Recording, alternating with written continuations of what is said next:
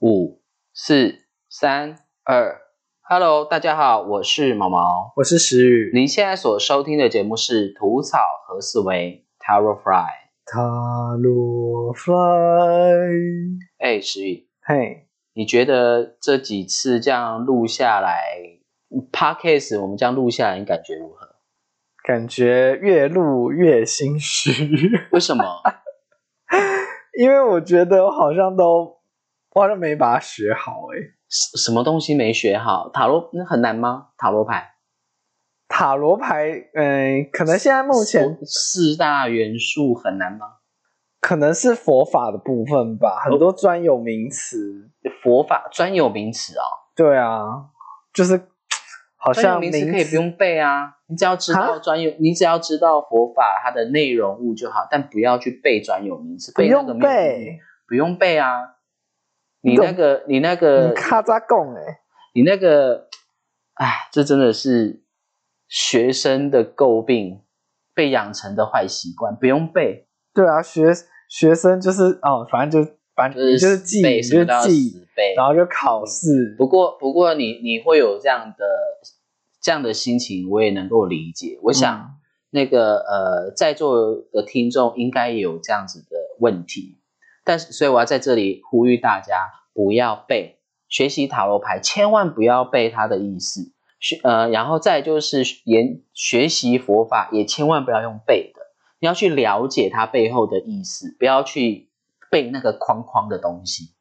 就是感受大于文字，对，就对你。看像那个六祖禅师，他连字都看不懂，他连字都不会读，他也不会念经，他也也也不是一个一代的大师，禅宗大师，嗯，这倒也是。所以不用背啦，我们只要学习背后的意思就好。如果说听不懂，那也没关系，我们多听个两次，自然就懂了。好，那我就可以放松一点了。嗯，对啊，可以放松。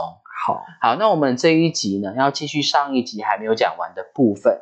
在讲解八大意识之前，先跟大家解释一下意识是什么意思。嗯，这感觉也蛮模糊的一个词。嗯意呢，它的功能就是意跟事都有个都有它各自的功能在。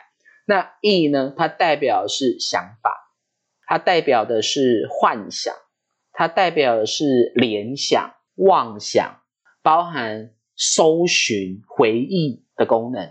那我们要不要举个例子？就例如说，假设我问你这附近的加油站要怎么去，那你听到我这样讲的时候，你是不是当下会停顿一下，然后让自己的脑袋停一下，嗯，然后就会开始去搜寻，就是诶，从这里到附近的加油站是在哪里，方向怎么去，然后要怎么样，你是不是都会搜寻？嗯，那这个搜寻它就是归意掌管，这就是意的功能。嗯，那当你搜寻完之后，你已经理清楚这个方向之后，于是你开始跟我很清楚、很巨细靡遗的去讲解说，哦，你接下来要怎么走，然后过了几个红绿灯，左转还是右转，你可以很清楚的告诉我说，加油站怎么走，这个很明确的一个指令呢，这个就跟事有关。嗯，所以这个就是视的功能。所以视的功能是什么？就是它具有认知、分辨、认定的功能。就是我会诊完，在我脑海里面会诊完的资料就是是。对好，，对，就是要有认知，就是简单讲就是认识了。嗯，就假设说，呃，你今天在一个人生地不熟的方向，你今天要去加油站，你去了一次，你第一次去嘛，去了一次，等到你下一次要再去加油的时候，你立马就想起来，哦，这那个加油站怎么走？你是不是记记得了？嗯，这就是跟事有关。好，所以意识可以解释为大脑的物质结构跟精神层次的整体构造。这段话是什么意思啊？意思就是说，我们大脑就本身就是物质嘛，嗯那精神层次就是我们的记忆嘛，对不对？嗯所以也就是说，我们外在接收到，不管是看得到的、听得到的、闻得到的、摸得到的、触碰得到的，所有的讯息，透过我们这个物质大脑转化成精神的讯息进入到我们的记忆体里面。就是存到我们的记忆里面的。对，嗯所以也就是说，仿就是有很多我们都听过，就是看过很多用脑过度的人，嗯就是常常都会有头很胀啊、偏头痛啊、怎么头哪里不舒服啊，就是胀胀的啊、头很硬啊，这个都是用脑过度的现象。其实我觉得现代人好像蛮常会有这个状况。嗯，然后再就是透过这个用脑过度的现象，我们可以用一种方式去觉察，嗯，就是看我们的眼睛的酸涩程度酸涩程度，干眼嘛。之类的。嗯也就是说，当我们用脑过度的时候，我们的眼睛很容易出现疲劳。哦，这是有逻辑的，是吗？，对，这是有逻辑的。那这个我在去去参加法鼓山的禅修的时候，那个法师就有教导，他说我们在禅修的时候，我们要如何感知到说我们的头脑是放松的，就是看我们的眼皮有没有在动，眼球有没有在动。你是指闭眼睛的时候对，吗闭眼睛的时候，如果我们闭眼睛的时候，我们的注意力还是会 focus 在我们的眼球的注意力，或者说我们不由自主还还是会想要皱一下眉头。嗯，而且有时候其实眼睛闭着，但是眼球是还是会对左右这样。这就代表着我们仍然在使用头脑。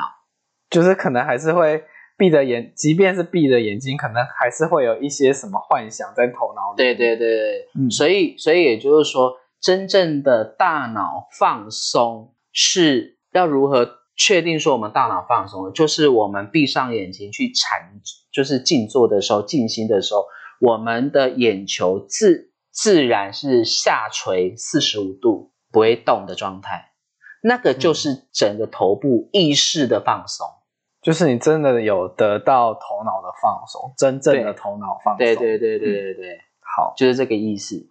所以，呃，讲到这，石宇，你有对意识这个这个词应该有很明确的概念了吧嗯我觉得有例子这样就好理解多了。？OK，好，那我们先休息一下，等一下我就开始为大家介绍佛法唯识学的八大意识、十八戒、心经的般若心法以及解析塔罗牌的概念。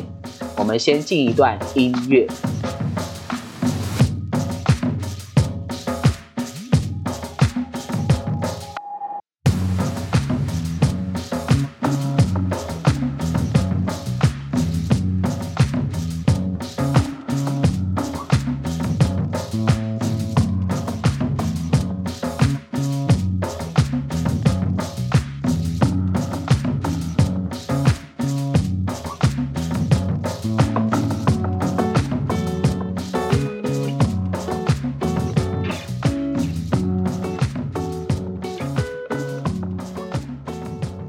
石宇，你知道什么是八大意识吗？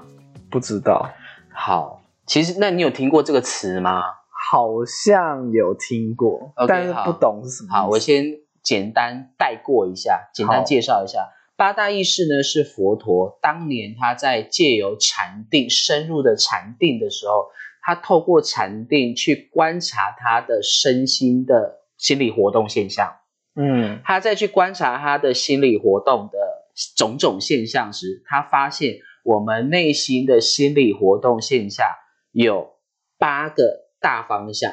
是拆解了每个阶段的意思对对对，吗？他这样子巨细靡去看之后，发现我们心理的活动现象总共有八个管道，而且不能说是八个管八个管道，八个面向八个面向，嗯。分别是眼睛、耳朵、鼻子、舌头、身体跟意识，然后莫那氏跟阿赖耶识。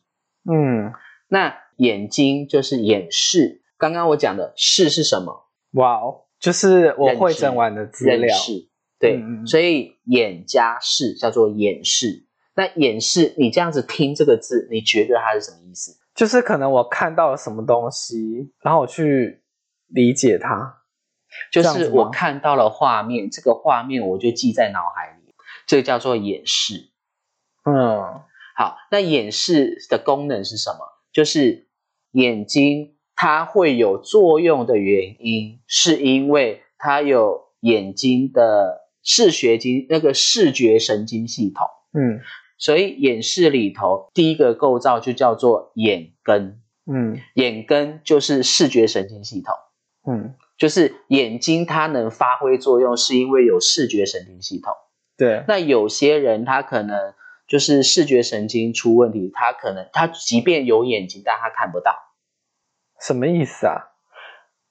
有的人是因为视觉神经受损，嗯所以导致眼睛看不见，嗯，但他的眼珠子还在。对，你听得懂意思吧？嗯，所以眼根的意思指的就是眼睛的构造。嗯好，我们透过眼睛去看到外面的世界，这个世界叫做眼界，就是全名就是眼睛看到的世界。对，叫做眼界。嗯，好，那眼睛对外面的世界吸收进来的讯息进入到我们的脑海里，那这个叫做眼世界。眼世界。所以眼跟、眼界跟眼世界有三个区块，嗯，你这样你能理解吗？我想一下哦，那这样子的话，就是透过眼根去看到眼界，对我们哦，我们先把眼界换一个字，叫眼尘。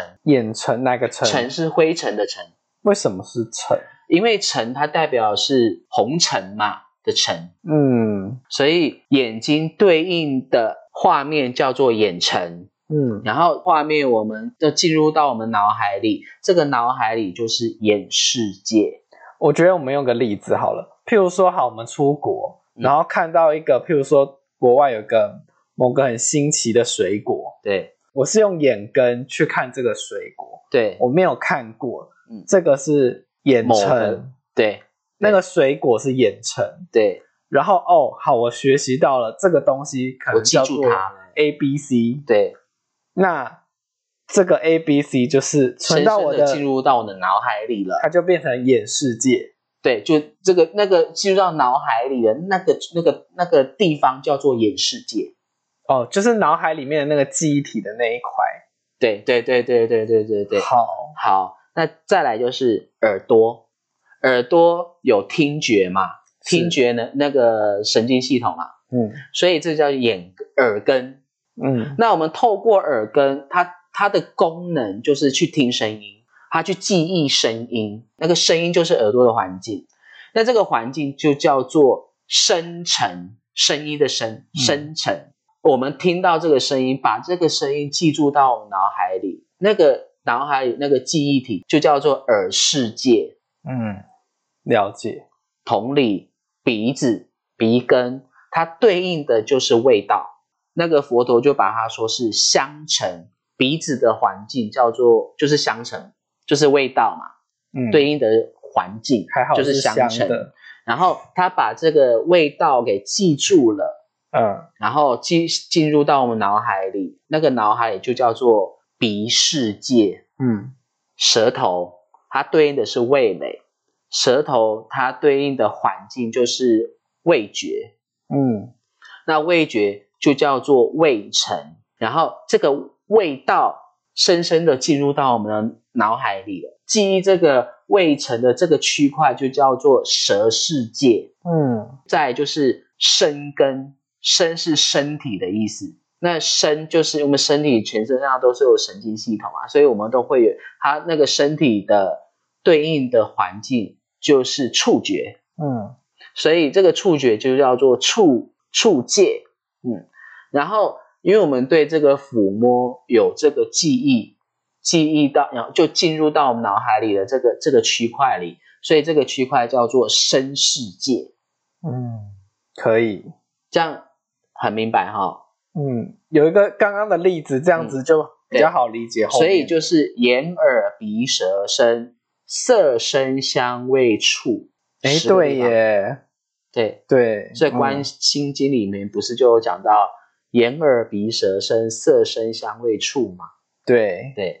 然后因为这个这个所有的记忆都进入到我们的头脑里的认知里面，所以认知也分别有有六个地方，叫做眼世界、耳世界、鼻世界、舌世界跟身世界。了解。好，那这个眼、眼、耳、鼻、舌、身的根、尘、界这三个地，这三个地方，这三个区块就是十八界。刚好十八个吗？对，十八个啊。哎，对对对，我少讲第六世，对，我想第六世，对对对，哦，少讲了，还有个第六世。那第六世就是我们的刚刚讲的意识，但第六世整体来说，它就是我们的大脑。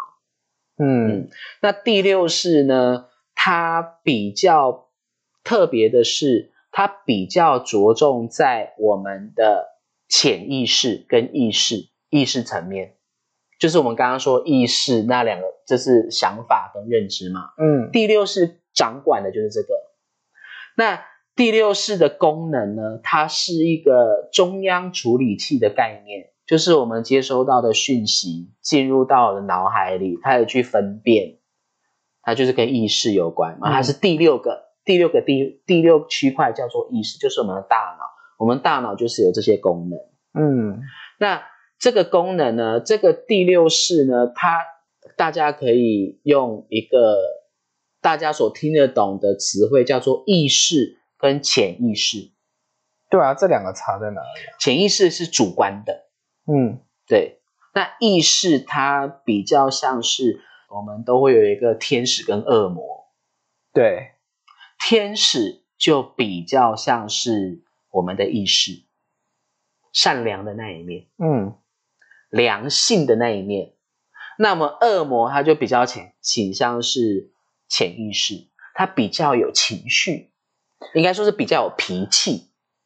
那我可以理解说，天呃，意识是比较社会化，然后潜意识是较比较个人化，对，没错。就我举一个例子，就例如说，呃，哎，你看那个某某某某老师写的书很厉害耶，然后那你可能会客观的说，哦，真的好厉害哦。可是心里头说也还好吧，这就是潜意识。对，就是有没有社会化的那个回答嘛？所以用大家最听得懂的那个潜意识，就是叫做小我。嗯那我们的意识层面就是比较呃比较良性的，就啊我们可以好好的坐下来，以和为贵对对对对对。然后我们的小我就是又不怎么样，嗯或者说啊你好漂亮哦，我漂亮关你什么事？这就是小我。嗯对，这个就是前六式，眼耳鼻舌身意前六式，把那个根尘界拆开来，就叫做十十八界。嗯第六式呢，它是统筹了，它是接收了前五式的所有的讯息，所以它叫做一根，嗯嗯，就是我们脑神经一根。嗯然后呢，那我们在整理这些所有的讯息的过程叫做法尘。嗯因为我们有会有方法嘛，就很多很多的讯息，然后我要怎么样解释这个，要怎么理解，要怎么跟人家沟通，要怎么样去布局，这就是方法，所以叫做法程。嗯，所以意跟它对应的外在环境就是法程。嗯好，那那这个法程全部整理好之后，再进入到我们的记忆的系统里面，那个系统就叫做意世界。好，所以从这个里头前五式里头就可以知道说，我们的大脑的记忆体，这个脑容量的记忆体分布有十八个框架。嗯，环境是指外在吗？对外在的环境，就好比说眼睛眼睛嘛，它对应的对应到的就是外在的世界嗯画面；耳朵耳根，它对应的环境就是声音。嗯对，声音是耳朵的环境，所以叫声尘。那鼻子鼻根，它对应的环境是味道，所以叫做嗅嗅觉嘛，那就叫香尘。然后再就是舌根，它对应的环境是味觉，所以叫做味尘。味也可以说它味境，环境的境，味境，或是或是味界。哎，什么味界？好奇怪，味觉。味尘，对，然后再就是身体生根，它对应的环境就是触摸、触觉，嗯所以叫触成、触界、触境。嗯，然后这所有的认知就分布在我们大脑里头的眼世界、耳世界、鼻世界、舌世界跟身世界。嗯，然后这些东西一并进入到我们的意识体，然后这个意识体叫做意识界。就是其实就是分门别类的资料库啊。嗯，所以异世界是什么？就是我们大脑的认知系统。嗯所以也就是说，我们大脑认知系统它有这么多部门要工，就是这么多路线，就是怎么讲？呃，运作就是作很像一个图书馆，有什么自然科学类啊、文学类啊的感觉。对对对，嗯所以这个前六大那个六大意识，你应该很清楚了吧？嗯，我觉得有有一些例子来辅佐会清楚很多。嗯，好，十一我们来做一个总整理。好，我们头我们大脑的构造，它的功能，它分别要处理十八个项目。嗯这个十八个项目就叫做十八界。嗯十八个项目是什么？就是眼、耳、鼻、舌、身的根、尘、界，对，所以就是十八戒。嗯，这样 OK 哈？可以。好，那我跟你讲了十八戒嘛，对不对？你没有发现？你有没有还有没有记得有一个东西又再一次的被强调出来了？我在前一两集我就讲说，这个会一直被强调，听众朋友救救我！三位一体。为什么？好，根尘界就是三位一体。根是什么？石宇，你还记得三位一体是分别是哪三个吗？呼吸、心跟什么？意识？意识。对，好，那根呢？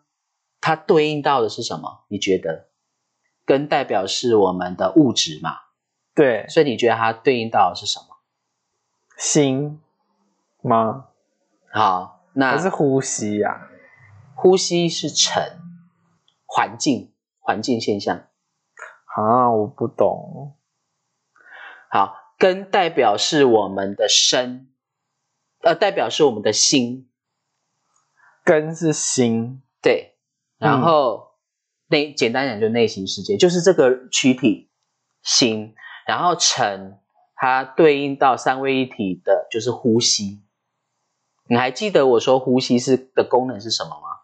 调节系统那它对应在塔罗牌上，那那塔罗牌是什么？事件。嗯，那事件是不是外在环境？对，所以它这个事件就跟尘就相呼应了。嗯，好，那界很容易就是意识，对，所以这个跟尘界又再一次的强调了三位一体。嗯，好，好，接下来呢，我要讲第七八意识喽。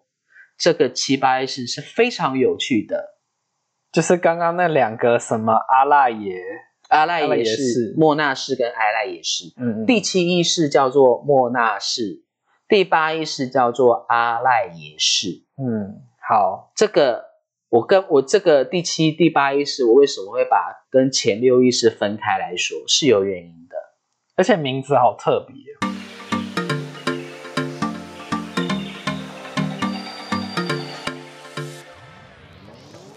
如果您对本单元研究塔罗学心经感兴趣，并且想学塔罗牌，或是想要成为一名塔罗师，或是想要将塔罗牌纳入你生活中人与人之间交流的媒介，特别是亲子关系，欢迎您追踪我们吐草和思维 Tarot Fry 的频道。在未来的每一集，我会为大家将塔罗牌七十八张一张一张的做大户分解，深入的为大家揭开塔罗牌的神秘面纱。并且让大家透过各自对塔罗牌的了解，进一步的认识自己的内心世界。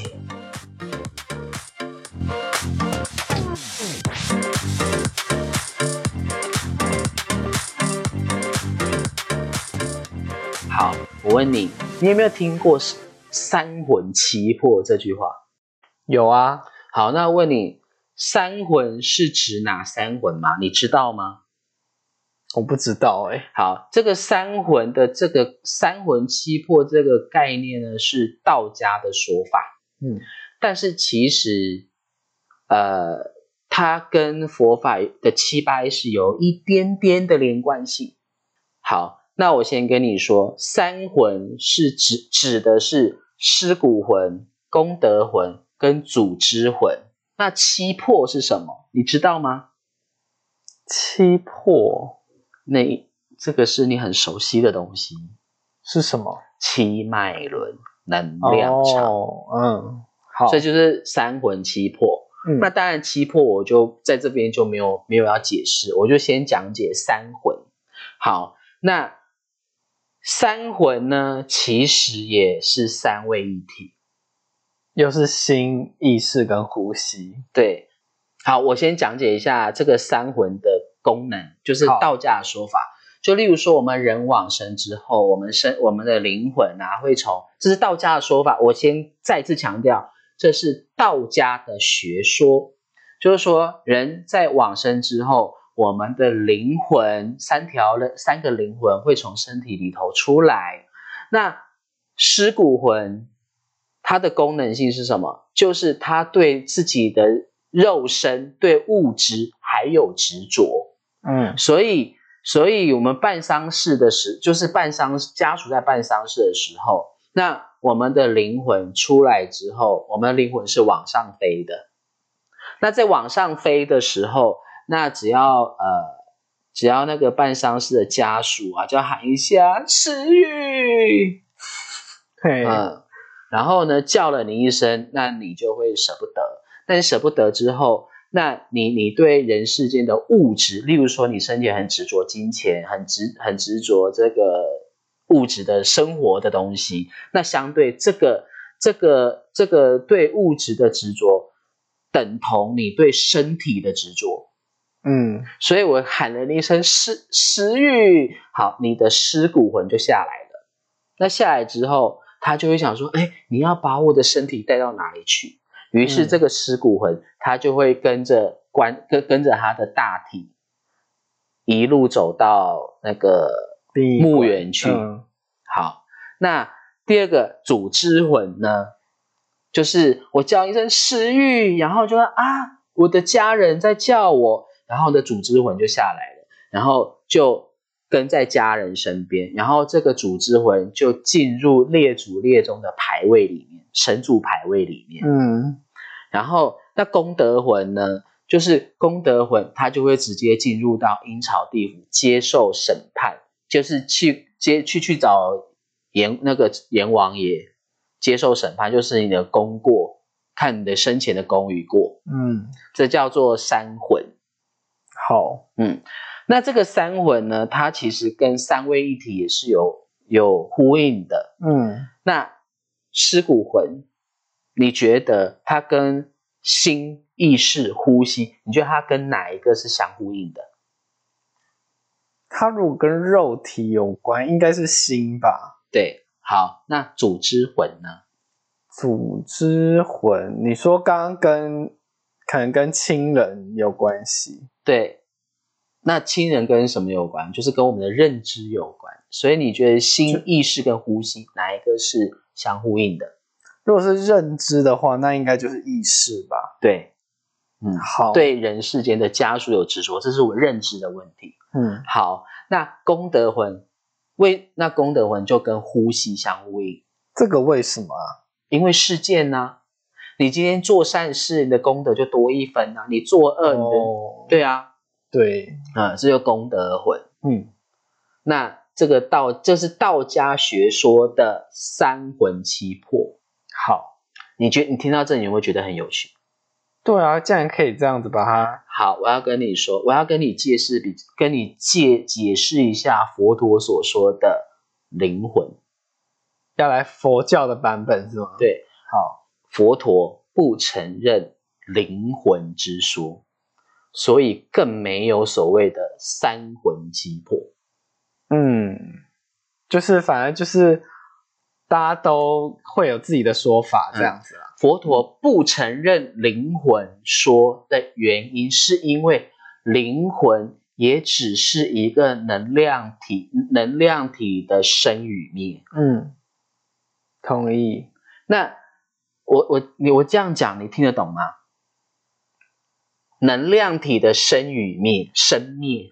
嗯那能量体的生灭是代表意思，这代表什么意思？代表是我们可以想象一下，就像我之前说的铁砂跟铁粉的原理。嗯好，我们我们把铁铁粉，铁粉都一粒一粒的嘛，一粒一粒。那我们把它当做是每一粒的铁粉，就代表它有一个记忆在里面，记忆细胞在里面。然后呢，这个记忆细胞这它有一个执念在里面，有一个记忆，有一个记讯号在里面，就代表这个铁粉是有磁力的，有磁场的。那这个磁场它会开始慢慢慢慢随着时间的演化，慢慢慢慢的会跟相应的其他铁粉产生共振，然后就然后就聚集在一起了嘛。那聚集在一起的时候，它就变成一个一个铁粉。铁粉变聚集变铁铁块吧。铁砂，但但我说是还没有到铁砂的程的程度啊，嗯就只是铁粉，它只是只是一团在那边。嗯那这个团这个这一团呢，就是能量，就是灵魂。换句话说，当这个这个灵魂体，这个铁铁粉铁粉，我们讲铁粉团好了，这个铁粉团呢，它如是不是也会有所谓的磁场消磁的问题？嗯所以那磁场消磁，就代表说它是不是就跟这个原本的铁粉团就不再相就不再相吸，它就会自自动退去了。对。所以也就是说，这个铁粉团是不是也会有可能通通消磁？嗯那这些铁粉在通通消磁的情况下会发生什么事？就散掉了。对，灵魂就是这意思。所以佛陀解释为什么佛陀他不承认灵魂的存在，是因为他说这个这个这个灵魂的状态其实就是一个能量体，它就是统称为意识体。但他所谓的意识体，不是说那一团，而是那一粒粉尘。嗯你懂那个意思吧？嗯嗯，它指的意识体指的就是那个粉尘，所以所以这个这个这这个能量那个意识体呢，就是第七意识跟第八意识。那第七意识是什么？第七意识我们可以简单把它解释为是我们的集体潜意识。集体潜意识。对，好，那讲到集体潜意识之前，我要先把我刚刚说的意识，我刚才说意意识，我们的一第六意识，它会有小我的部分嘛？对。那小我部分是不是会比较呈现出脾气的些脾气的嗯情情绪化。就脾气脾气哦。好，那第七意识它它掌管的是什么？它的功能就是我们的七情六欲。嗯，它也掌管了我们的生死。生死哦。简单来讲，就是我刚才说那个粉、那个那个铁铁粉团的生灭，嗯磁场哦消磁的生灭，所以掌管生死。嗯那这个第七意识，它还有一个它有一个功用，就是它就是把前六世的记忆全部都进入到第七意识里面。第七意识它就是一个大门，它就是一个通道。那第八意识它就是一个大仓库。嗯所以第七意识它是一个通道，这个这个这个通道呢，它没有，它不会去分辨好的坏的，他就是一一就是一律就是你你来什么我就吸收什么，或是我第八意识的仓库里头的东西有有什么东西要丢出来，我就直接丢出来。所以简单来说，第七意识它就是大门，它就是一个通道。就是一个运输带。对，它就是一个运输、运输带。所以第七意识它除了掌管了七情六欲以外，它再来就是它也它也代表是杂染的环境。那杂染的环境，你这样我这样讲，你也许会听不懂。但是我们讲我们的内在心性嗯就是杂染环境。那第七意识是我们很难去直接性去感受的。所以大，所以要要去了解我们第七意识有这个这个环境到底有多杂染，我们要去了解我们内在心境到状态到底是怎么样，你可能就要透过你吸引来的人数去做做观察，嗯或是透过呃比较例例如说催眠去观察，对，嗯或者是你要你的心要很平，就是你的心就是静心，静心进入到一个很一个深层的层次的时候，你才有办法去观察它。这就是第七意识。嗯那第七意识，所以我刚才讲第七意识，它就是集体无意，它就是简单讲，它就是集体无意识。那它也是物以类聚的那个大磁铁的地方。嗯，就是不是有有说就是就是你遇到的每个人都是你的镜子吗？对，对，应该也是这个意思。那那一般我们可以感受到一件事，就是它第七意识它的运作机制，我们可以感受的是，假设我今天跟你讲了一个，例例如说你你你讨厌某一个人，那我今天讲到这个人，你讨厌的人，那你听到的时候，你是不是整个所有的情绪都上来了？可能过去曾经发生过什么事，那个所有的情绪全部都涌上心头，对，这个就是杂染的环境。嗯所以第七是掌管我们内在的七情六欲。那这个七情六欲强调，就它的部分是什么？就是执着。所以第七意识是执着的。嗯所以第七，也就是说，他执着什么？他执着自我，我个性就是这样，我就是这样，我就是要做自己，这就是第七意识掌管。嗯因为第七意识认定我们这个肉身是他，总的来说，其实就是我的我的情绪嘛，还有对任何人事物的执认着。知。呃，我们对这人任何的人事物，包含我们的情绪、七情六欲有有有执着，是因为第七意识认定了我们这个肉身，认定了我们这个人生是我。哦，我大概懂毛毛的意思，好，请你解释一下。就是呃，我为什么会有情绪，就是因为我觉得我是我啊，对，就是我，就是讲难听一点，就是我自我一定是自私的嘛，我一定是对，对不管你讲到一个关怎么样键字了，下意识一定第就是七意识是自私的。就是下意识一定会是想要首首要条件，一是一定是先维护自己的权益对跟感受。对，就例如说，哦，你是我老公，你是我老婆，你是我儿子，你是我怎么样的，所以以理，所以理所当然你就应该要怎么样，嗯这就是第七意识。嗯所以第七意识是有很多情绪的。看，嗯讲到第七意识，我们刚好就可以对应到今天的新闻，那个、那个继父继父虐待继子这个新闻，这个嗯大新闻。你看，这都是用情绪在处理事情。所以简单来讲，情绪化的人通常在第七意识跟第七意识的连接是比较深比较深的。嗯呃，我要讲深，这样对，安安内干丢啊，对，可以这么说。情绪化的人为什么跟第七意识的连接会比较深？就是我的那个部分比较重嘛。对我我值的部分比较重的原因，嗯是因为他比较重感情。那可以讲不好听一点。第六意识的人，第六意识比成分比较重的人，是他们都是过度用脑，所以他们比较容易。他们有一个最大缺点，就是他们不容易体会别人的心情，没办法感同身受别人的立场。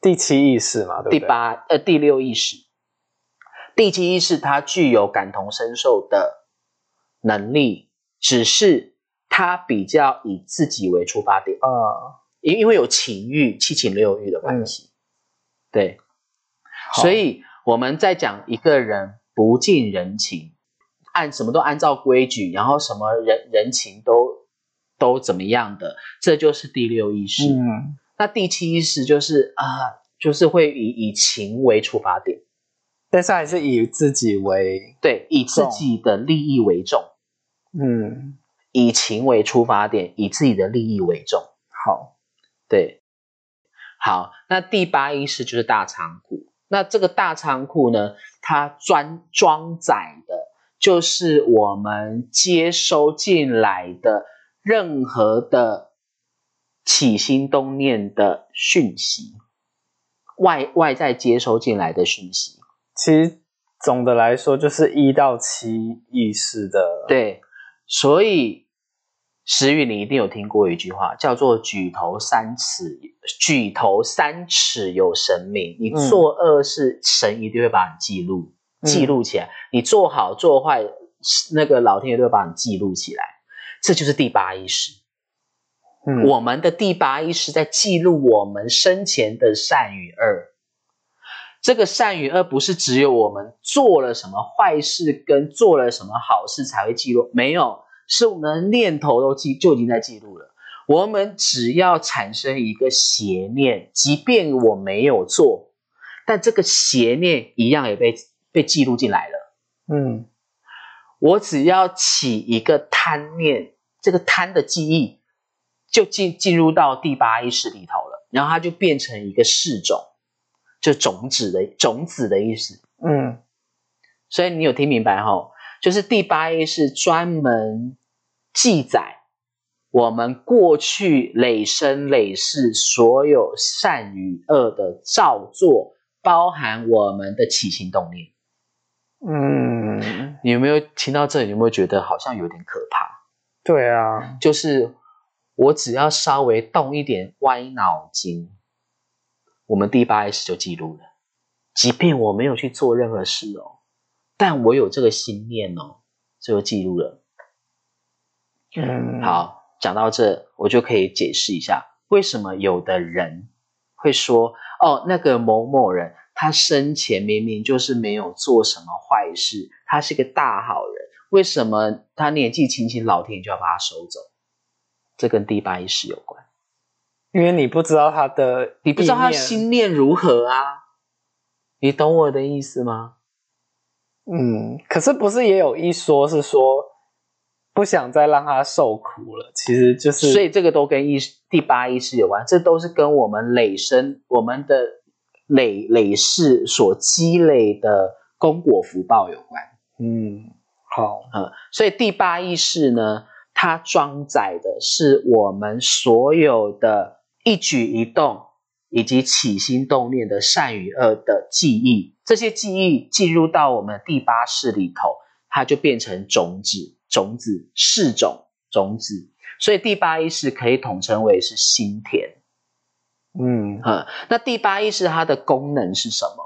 它的功能是，因为我们第八意识是一个大仓库嘛，所以也就所以也就是说，当天时地利人和一到，那第八意识自动就会丢出一个示种出来，然后这个第八意识的示种，这个第八意识里头的示种呢，它有它不会去分好坏，诶，应该说第八第七意识不会去分好坏。反正第八意识仓库东仓库有个有个东西要丢出来，那我就直接去执行它。所以第七意识就是专门执行第七、第八意识里头的示示种，也可以叫做业种、事种。嗯然后第七意识去去执行这个这个事种的时候，那第七意识它会产生它它会它的运作是什么？它就会开始创造一个一个外在环境现象，嗯创造事件出来，它慢慢酝酿一个事件出来，然后整个事件出来，这个事件是什么？就开始把把跟我们累生过去生累生累世有缘的人事物全部都吸引过来。嗯吸引过来之后，然后呢，就让这个事件、这个业种让它爆发，叫做业力现前。嗯所以也就是说，我们眼睛一睁开，我们遇到的任何人事物都是第八意识的果报现前。嗯，这样你有听明白吗？就是讲好听一点，就是缘分嘛。对，只是善缘跟恶缘。嗯嗯，所以我举个例，我所以我再重新讲述一遍。今天天时地利人和一到，我内在的某一个事种，它被丢出，它已经成熟了，它被丢出来了。假设是一个造恶的，好了，恶种好了。假设是跟是跟欠债有关的，因为这个是过去式的记忆嘛，欠债有关的。那他出来之后，然后经过第七意识的运的执行。那这个第七意识的执行呢，他就会开始，因为这个这个业种嘛，欠债的记忆有关，于是他开始创造了外在的环境，就例如说，呃，这个认识的 A、B、C、D 的朋友，然后，然后因为这个朋友带领我去哪里，例如说赌博，那我就吸引到赌博进来了，嗯然后我我这个事件我就全部吸引了，于是我就去做了每一件事情，做了每一件事情，然后跟猪朋狗友带去赌博，于是我欠欠了几百万，然后这个就是就然后几百万付不出钱，被抓被打被怎么样，这就报应来了。其实就是营造一个路线图，让你走到一个最后那个结果。对，也就是说，那这样子的现象能不能改变？这样子的事件能不能扭转？那是不是就是自己要有一点觉知啊？对，所以你讲你讲了一种是要有觉知，所以也就是说，每次很多人遇到问题的时候，可能去问说，哦，为什么会发生这种事？我为什么会发生那种事？然后别人跟你说，哦，这是因为你前世怎么怎么怎么什么什么，然后就说我根本不记得，跟他说这是你前世造来的业，那你觉得你衰不衰？一点都不衰，因为这跟你过去的忆记忆有关。这个记忆是在是在你自己的，是在你自己的第八意识里头，因缘在天时地利人和一道，它自己自然掉出来的成熟的果子。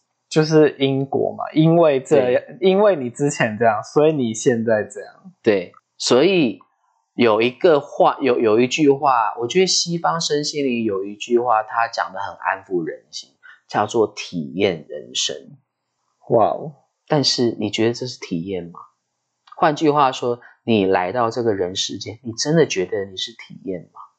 还是你是来还债的？对啊，真的吼。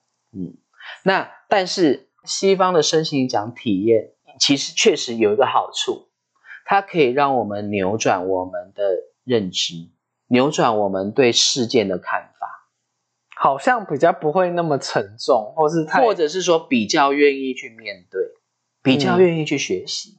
这倒好像是，对，所以体验是要体验什么？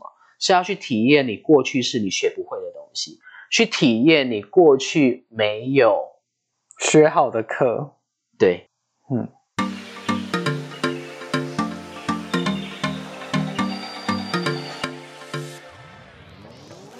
如果您对本单元研究塔罗学心经感兴趣，并且想学塔罗牌，或是想要成为一名塔罗师，或是想要将塔罗牌纳入你生活中人与人之间交流的媒介，特别是亲子关系，欢迎您追踪我们吐草和思维 Tarot Fry 的频道。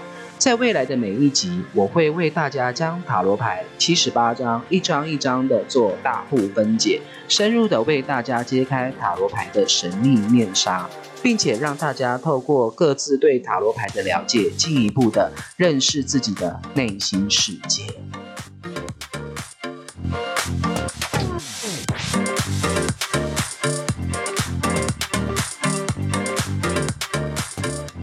好，这就是第七意识跟第八意识。你现在对第七意识跟第八意识有很了解了吧？嗯，还 OK。好，那我为什么要把第七跟第八意识跟前六识分开呢？你觉得是什么？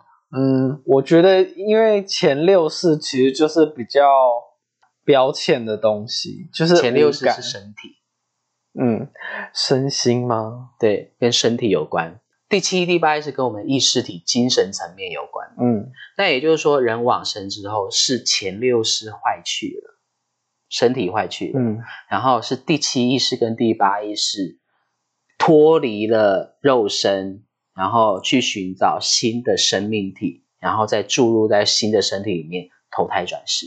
但是会重组是吗？对，所以第七意识跟第第七、第八意识这个意识体呢，它这个意识体的现象是它是动态的。嗯这个动态是什么意思？意思是说，它会借由我们的靠后天的学习，就会把我们过去式的一些不好的记忆给消掉。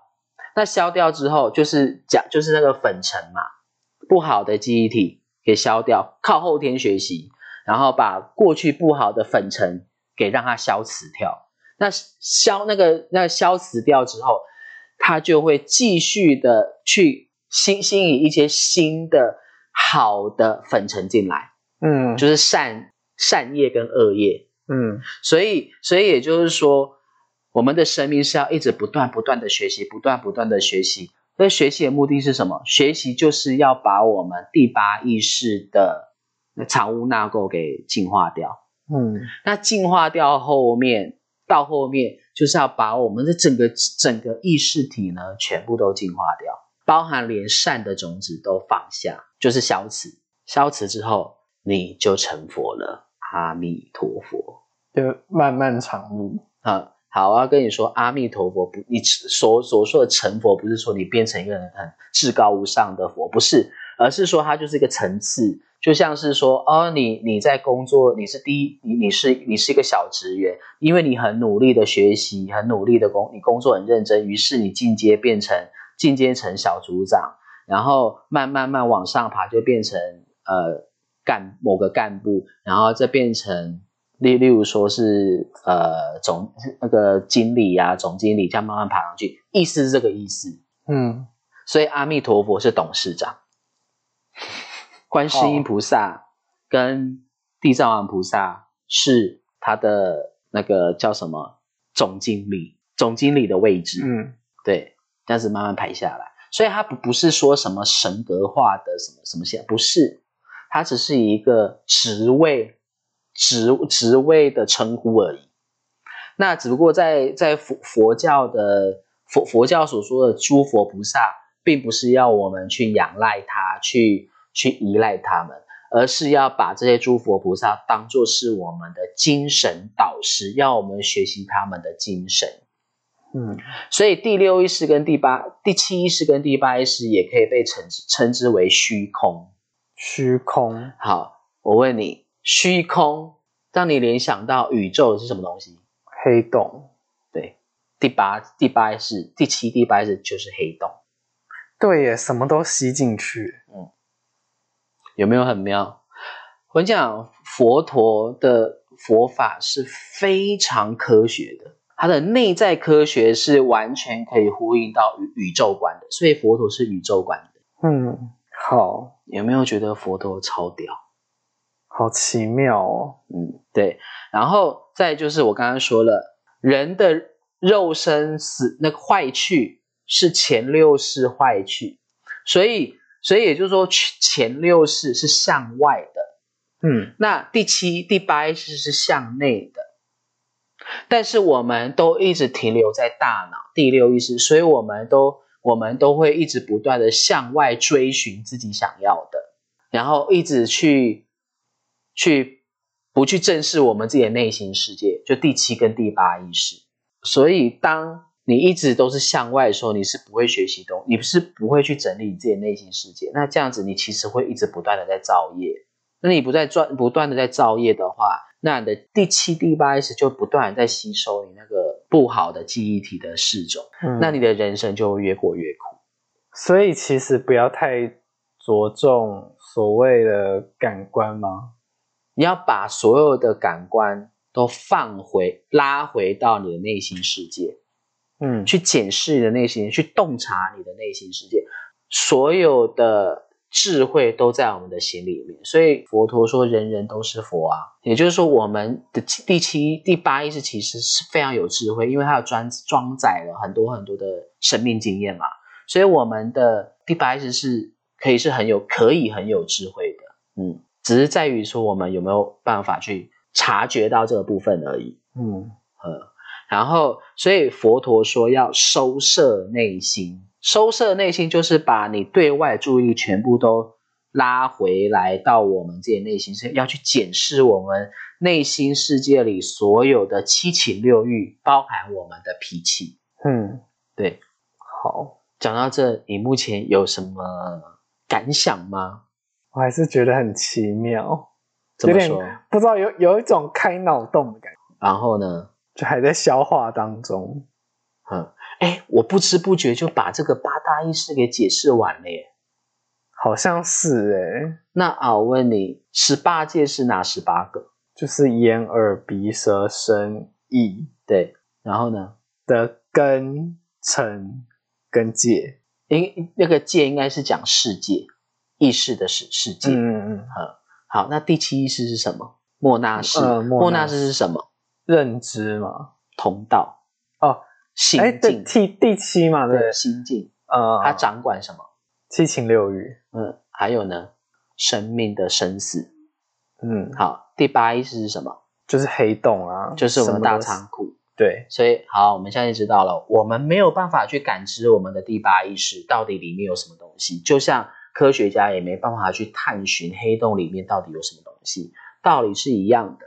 所以只要有什么人跟你讲说他能够探寻的第八意识，那拢骗人的。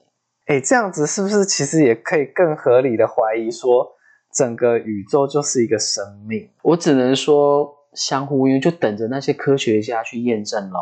嗯，哦，还有那些通灵的人，你觉得他们通的因果前世是通是通第几意识？所以照理照刚刚这样讲，应该就不是八，不是第八意识，绝对不是第八意识，因为第八意识根本没办法。没办法探寻，那往前推，应该是第七第七吧？为什么？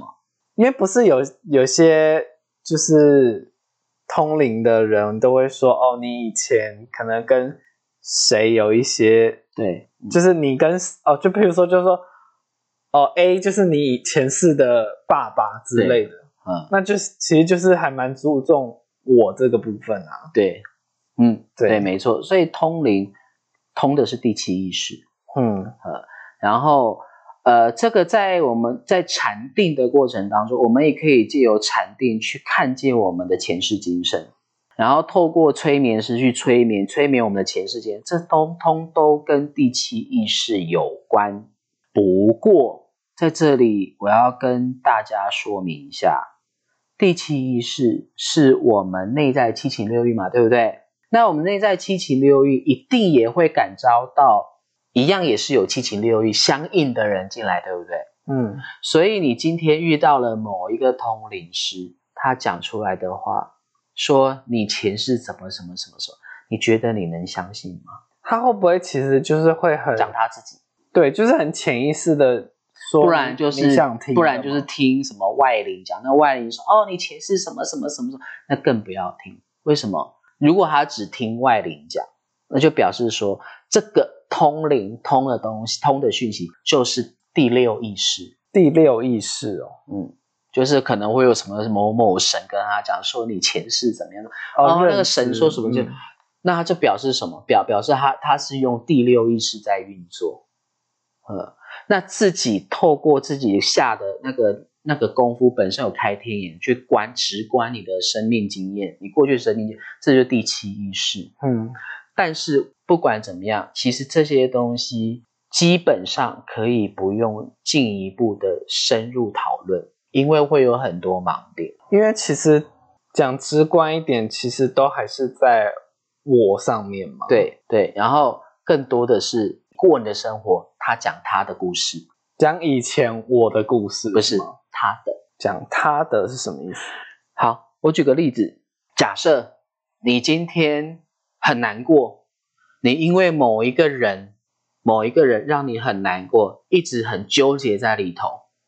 但是纠结在里头，然后呢，你今今天遇到一个会通灵的人，那个人跟我说：“我跟你讲，我会通灵，我是某某神的代言人。”然后我跟你讲，你会发生这种事，因为你你因为你怎么样怎么样怎么样怎么样，那十个有九个人会听到说不是不是，会有一种误会了，嗯被误会的感觉。那为什么会有这种感觉？我我在这里也只要有听这个节目的人，只要有去公庙问过事的，都一定会有一个经验，就是那个公庙的人说我怎么样怎么样，我听的时候不知道为什么都会有一种委屈感，就觉得不是这个意思。但是那个公庙的的那个通灵就跟他说：“你就是这样，你就是那样，就是很果断的去批判。”但当事人听说不是这样，不是这样。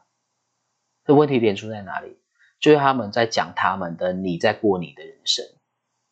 你嗯只是他们的一面镜子，那我可以解释说，他只是讲了某一个区表面，的东西，嗯很表面的东西。但是第七意识它是很广的，它是有很多因缘的，它是有很多现象在里面，所以它没办法用一句话、一个故事、一个现象就把所有东西都说明了。嗯是没办法的。但是今天一个一一个一个通灵人很果断的跟你讲说，你就是这样，你就是那样，这讲的都是他他的反应，你只是他心里的某心里的内在心性的投射，嗯你只是他的一面镜，他讲的都是讲他自己。呃，也可以说就是你跟他共振的部分，可以吗？可以这么说。呃，我只能说有体验过的人大概会知道，会听懂我的意思。嗯就例如说，好，在这里我要跟所有的线上有去公庙问过事的朋友讲一下，你感受一下，就是说你每次去每次去问事的时候，那问事的就是就是那些通灵的那些斗讨也好，那些党也好，每次讲你的事情的时候，你也许会被讲中一些现象，但这些现象只是结果论，但是原因是什么？你听到之后，我会觉得很委屈，不是这个原因，不是那个原因，但是又没办法喊口，就是有种委屈感。嗯你有这委屈感，就表示说你只是那一个解读你的人的一面镜子，他只是读到你的表面现象的事件，他没有办法读出你内心世界的所有的因缘问题。就是只看到表象嘛。对，所以佛陀很强调不要怪力乱神。嗯，好，了解。好，我们的节目就先进行到这里，下一集再继续。